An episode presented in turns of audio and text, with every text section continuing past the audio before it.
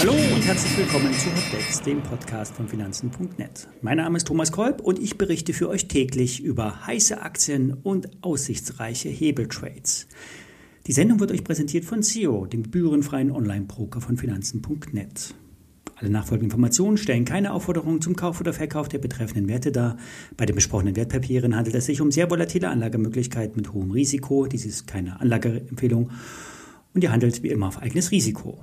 Ja, das war ein heißer Ritt gestern. Die amerikanischen Indizes drehten im Laufe des Handels immer weiter nach unten ab und ich habe die Abverkäufe genutzt, um mich aus den Tesla und Netflix Shorts sowie den Dow Jones und S&P Shorts zu verabschieden. Den besten Zeitpunkt zum Verkauf findet man nie. Man sollte sich aber über die Gewinne freuen und gut ist.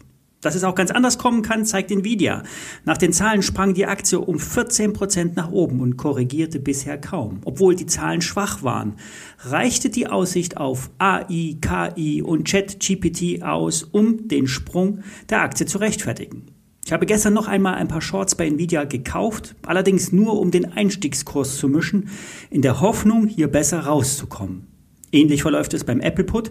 Hier war ich zu früh short. Apple notiert zwar noch unter dem 5er EMA, aber die Erholungsbewegung nach oben kann kommen. Denn die amerikanischen Indizes treten an wichtigen Unterstützungsbereichen nach oben ab und haben Reversal-Kerzen gebildet. Und das könnte bedeuten, dass es erst einmal eine Erholung gibt, um die kurzfristige überverkaufte Situation abzubauen. Das kann im S&P 500 in den Bereich zwischen 4050 und 4100 führen.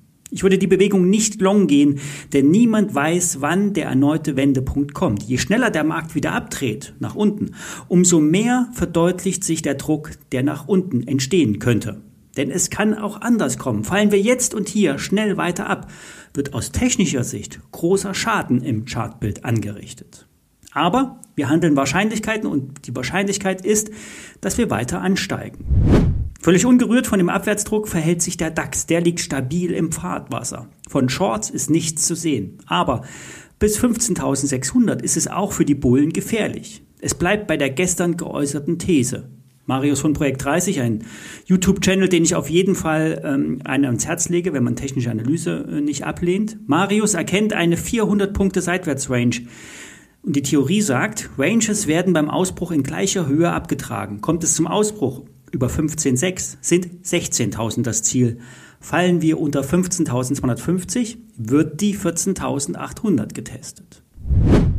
Kommen wir zu United Internet. Der Internetkonzern hat börsentechnisch nicht die beste Zeit. Der Börsengang der Webhosting-Tochter Ionos ist nicht besonders gut gelaufen. Der innere Wert konnte nicht an der Börse gehoben werden und die Hosting-Tochter wird deutlich unter Abschlag im Vergleich zur internationalen Konkurrenz gehandelt.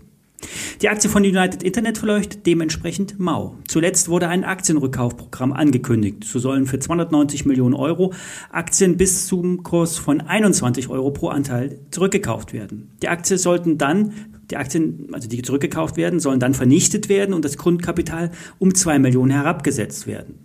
Und hinter diesem kurstreibenden Manöver vermutet das Anlegermagazin Börse Online einen Geheimplan von Gründer und Mehrheitsaktionär Ralf Dommermuth. Er könnte mittelfristig die Firma von der Börse nehmen, weil er nun zwei börsennotierte Töchter hat, 1 und 1 und die Ionos, und United Internet nicht mehr an der Börse braucht. Dommermuth hält 51 Prozent der Aktien und könnte von dem Rückkaufprogramm profitieren. Hier könnten die Anteile durch den Einzug der Aktien auf 55 Prozent steigen. Und am Ende könnte er mit Hilfe von Private Equity Fonds ein Übernahmeangebot machen und die Firma von der Börse nehmen. Dazu bedarf es ein Abfindungsangebot. Das fällt geringer aus, je länger die Aktie unten bleibt. Es sollte aber auf jeden Fall über 21 Euro liegen. Hock Aufhäuser hatte zuletzt das Rating herabgesetzt. Halten mit Kursziel 23,50 Euro. Warburg sagt weiterhin 53 Euro. Wahrscheinlich liegt die Wahrheit in der Mitte. Ähm, vor einem Jahr lag die Aktie noch bei 30 Euro. Und dieses Ziel scheint nicht ausgeschlossen zu sein. Wenn der Aktienrückkauf abgeschlossen ist, könnten die wahren Hintergründe mehr ins Rampenlicht kommen. Ich setze mir die United Internet auf die Watchliste. Für aktuell ähm, 20,78 Euro ist das Risiko nicht so hoch, meiner Meinung nach.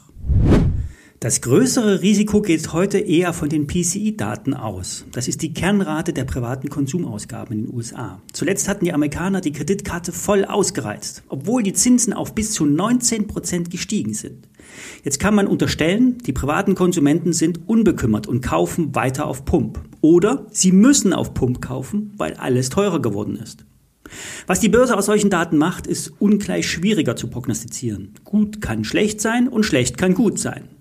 Insgesamt könnte es eine leichte Erholung geben. Wie gesagt, ein Abfallen unter die letzten Tiefs wäre sehr negativ zu sehen, ist aber nicht das präferierte Szenario. Geht also eher nicht long, reduziert das Risiko vor dem Wochenende. Ich wünsche euch ein schönes Wochenende. Bis Montag. Viele Grüße.